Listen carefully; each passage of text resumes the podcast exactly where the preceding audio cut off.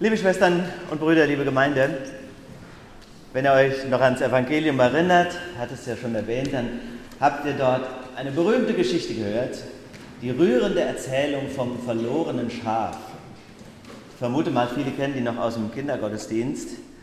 Andere vielleicht haben das Bild vor Augen, das bei den Großeltern über dem Bett hing im Schlafzimmer. Oder ihr habt es selbst, keine Ahnung, jedenfalls kennt ihr es vielleicht berühmtes Bild, wo unser Heiland ein kleines Schäfchen auf den Schultern nach Hause trägt. Wie ein Archetyp prägt dieses Bild unseren Glauben und unsere Beziehung zu Jesus Christus und ich finde, das ist gut so. Denn von Kindheit an sind wir verloren, auch wenn wir es nicht wahrhaben wollen. Wir sind Verlorene, wie das Schäfchen der kleine Oliver sucht seine Mama und möchte gerne in Bällchenbad abgeholt werden. Tatsächlich erinnere ich mich, wie ich mal im Supermarkt die Mutter verzweifelt gesucht hat. Ich vermute sie mich auch. Und was für ein Glück das dann war, sie endlich wieder zu haben. Gemeinerweise war ja damals Bällchenbad noch gar nicht erfunden. Ich weiß gar nicht, wer Bällchenbad erfunden hat und wann das genau war unmöglich, dass es das damals noch nicht gab. Die Familienzusammenführung musste irgendwie so funktionieren, hat auch geklappt. Aber jetzt bin ich natürlich sauer über die entgangenen Bällchenbadfreuden. Deswegen hat das Presbyterium vor einigen Jahren entschieden, dass ein großes Bällchenbad in der Thomaskapelle im Kindergarten aufgebaut wird. Und da gehe ich manchmal heimlich rein. Müsst ihr auch mal machen. Wunderschön im Bällchenbad zu sein. Aber ihr Lieben, wir machen einen Fehler, wenn wir glaubten, dass die Erzählung vom verlorenen Schaf nur für Kinder überliefert worden wäre. Denn selbst in alltäglichen Situationen kann diese existenzielle Bedürftigkeit nach Schutz und nach Hilfe in uns aufbrechen. Plötzlich, ohne dass man das natürlich will. Um mal so was aus dem Leben zu greifen, auch ein Beispiel zu nehmen, das jetzt mal weggeht von so dramatischen Ereignissen wie, dass ich zum Arzt muss, eine Diagnose erwarte oder so, mittendrin kann das passieren. Dem letzten Beispiel, einige Zeit schon her, bin ich mal abends unterwegs gewesen mit dem Mountainbike. Ehrgeizig und weit musste ich fahren, um mich so richtig auszupowern. Und auf einmal, mitten im Wald, merke ich, ich weiß ja gar nicht mehr, wo ich bin. Und unangenehmerweise habe ich gleichzeitig gemerkt, dass mich die Dämmerung einholt.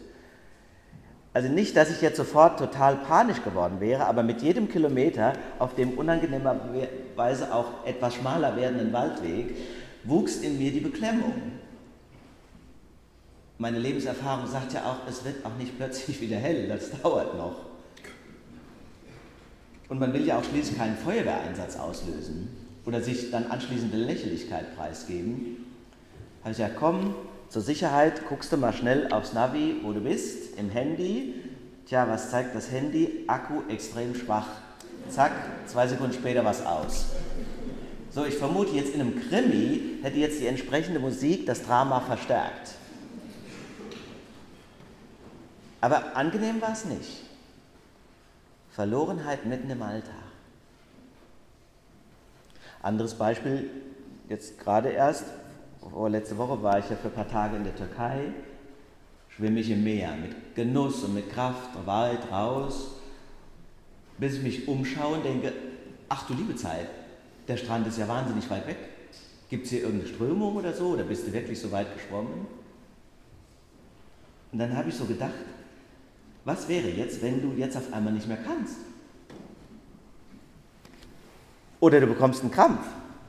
Oder was mir immer passiert im Meer, dass ich denke, egal in welchem Meer ich bin, ob es da Haie gibt oder nicht, es kommt ein Hai. Oder irgendwas greift dich von unten. Also klingt jetzt ein bisschen witzig, aber ich vermute, manchen von euch ist dieses Gefühl nicht fremd. Und ich muss dann, wenn ich da so weit draußen im Meer schwimme, das mit aller Macht, meine ganzen Fantasien wegdrücken und mich selbst beruhigen. Weil richtig Herzklopfen in mir aufsteigt. Muss das bewusst stoppen um ruhig zu bleiben. Was passiert da? Nach menschlichem Ermessen schwimme ich doch einfach weiter, habe ich ja auch gemacht. Es wäre mir aber auch leicht gewesen, mich in die Angst reinzusteigern. Die Ängste unseres Lebens sind in ihrem tiefsten Ursprung immer Todesängste. Die Ängste unseres Lebens sind in ihrem tiefsten Ursprung immer Todesängste. Und manchmal eben überfällt uns die Erinnerung an den Tod mitten im Leben, auch ohne jetzt ganz realistischen Grund.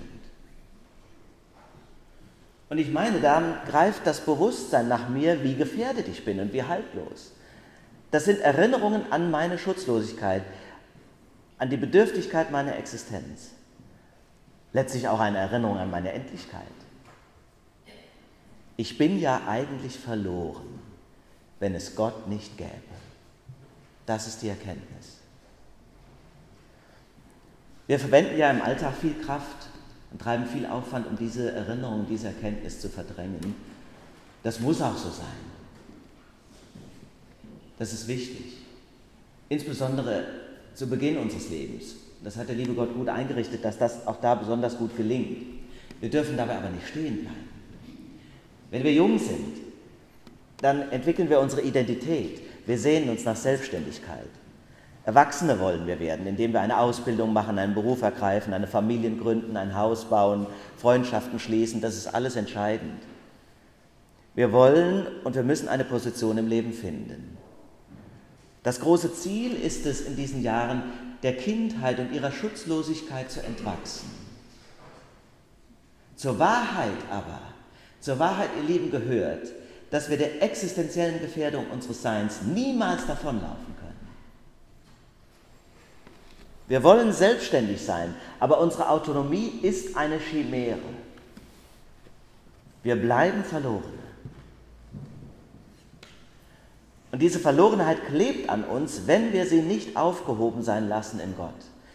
Das wahrzunehmen, das anzuerkennen und dann zu integrieren in mein Leben hinein, das ist die spirituelle Herausforderung der zweiten Lebenshälfte. Es ist einfach lächerlich, wenn einer mit 50 immer noch meint, eine Position erringen zu müssen. Es ist die Herausforderung der zweiten Lebenshälfte, das zu erkennen. Dann geht es wenn die Herausforderungen des Erwachsenwerdens geschafft sind, darum spirituell erwachsen zu werden. Damit ist gemeint, dass wir das Leben nicht als ständigen Überlebenskampf zu verstehen haben, sondern lernen, Empfangende zu werden. Uns diese Schutzlosigkeit bewusst machen und zugeben. So sieht es eben aus.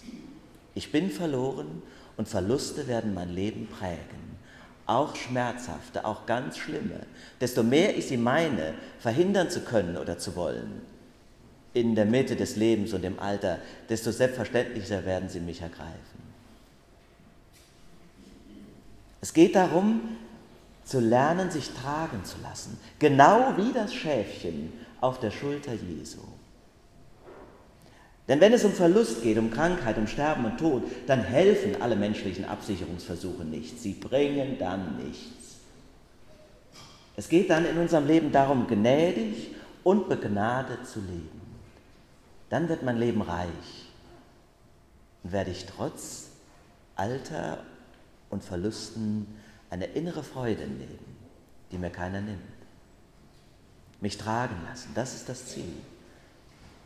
Im Lukas-Evangelium im 15. Kapitel, aus dem wir heute diese eine Geschichte erlebt und gehört haben, gibt es drei Geschichten, die um das Thema der Verlorenheit sich kreisen. Verlorenes Schaf, verlorener Groschen, passt gerade, und der verlorene Sohn. Geschichten, die äh, wahrscheinlich ein bisschen kennen.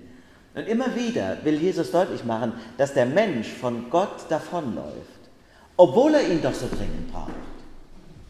Immer wieder laufen wir weg. Das ist die Sehnsucht nach Autonomie. Aber in der zweiten Lebenshälfte sollten wir das durchschauen und zurückkehren zu dem, der unser Ursprung ist. Und Gott geht, egal in welchem Lebensalter, nach, begleitet, holt ein und vergibt die Umwege. Ihr Lieben, die Geschichten wollen aber auch sagen, man muss oft auch erst weglaufen, um zurückkommen zu können. Berühmtes Beispiel der verlorene Sohn. Der eine bleibt daheim, der andere geht weg.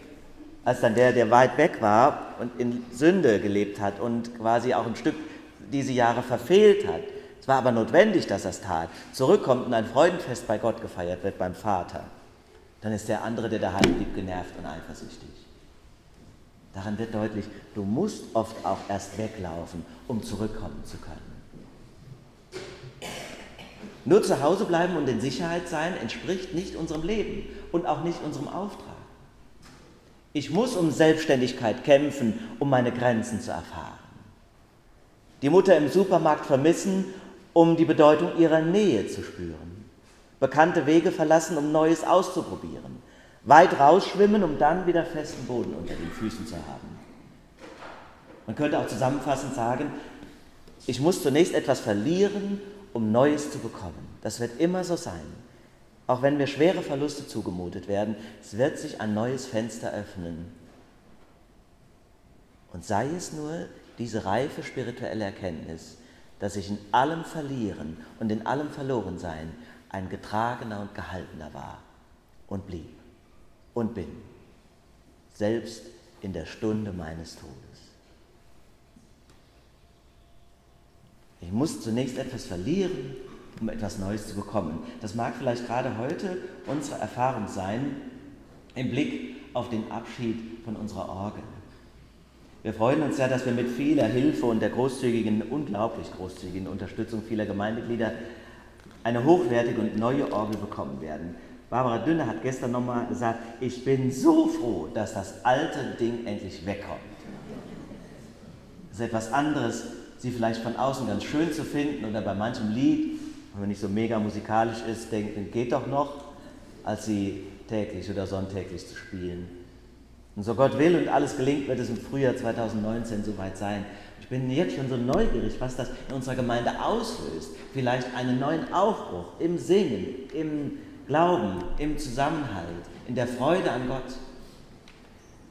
Aber es darf heute auch Wehmut spürbar werden. Eine Orgel wechselt man nicht wie ein Hemd. Und niemand hat sich den Schritt die alte Orgel zu verwerfen, leicht gemacht. Wir sagten ja, dass es in unserem Leben darum geht, sich tragen zu lassen. Auch von der Musik, ihr Lieben, kann man getragen werden.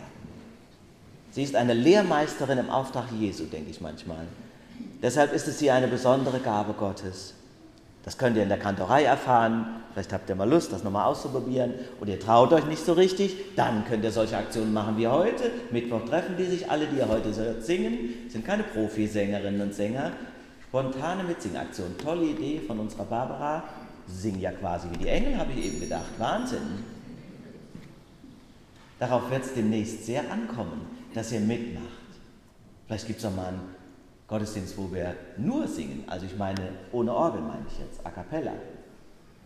Getragen werden, von der Musik sich mitrasen lassen, wie das Schäfchen auf der Schulter Jesu. Die Musik mag ein Gleichnis dieser Erfahrung sein.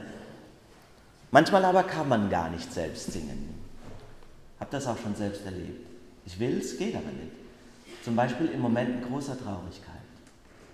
Oder aber auch, es versagt einem die Stimme in Momenten großer Berührung. Dann müssen andere singen oder ich bin dankbar, dass es so etwas wie eine Orgel in einer Kirche gibt, die meinen Gesang ergänzt oder unterstützt. Die alte Ottorgel hat dies seit über 61 Jahren getan Heute hören wir sie zum letzten Mal. Schenke Gott, dass wir in den kommenden Monaten auch ohne unsere alte Orgel durch die Musik getröstet und getragen werden. Und ich hoffe, dass ihr alle mitmacht. So wie bei der Mitsingaktion. Bringt euch ein mit euren Stimmen, aber auch mit Instrumenten und Ideen. Sagt doch mal der Kantorin, ich spiele übrigens Pünktchen, Pünktchen, Pünktchen. Und traut euch dann. Ist nämlich überhaupt nicht wichtig, ob das professionell klingt, sondern dass gemeinschaftlich das Lob Gottes groß wird mit Gebeten und Spenden, wie ihr es schon tatet. Manchmal muss man etwas verlieren, um etwas Neues zu gewinnen. Gott segne dieses große Wagnis. Soli Deo Gloria, ihm allein zur Ehre.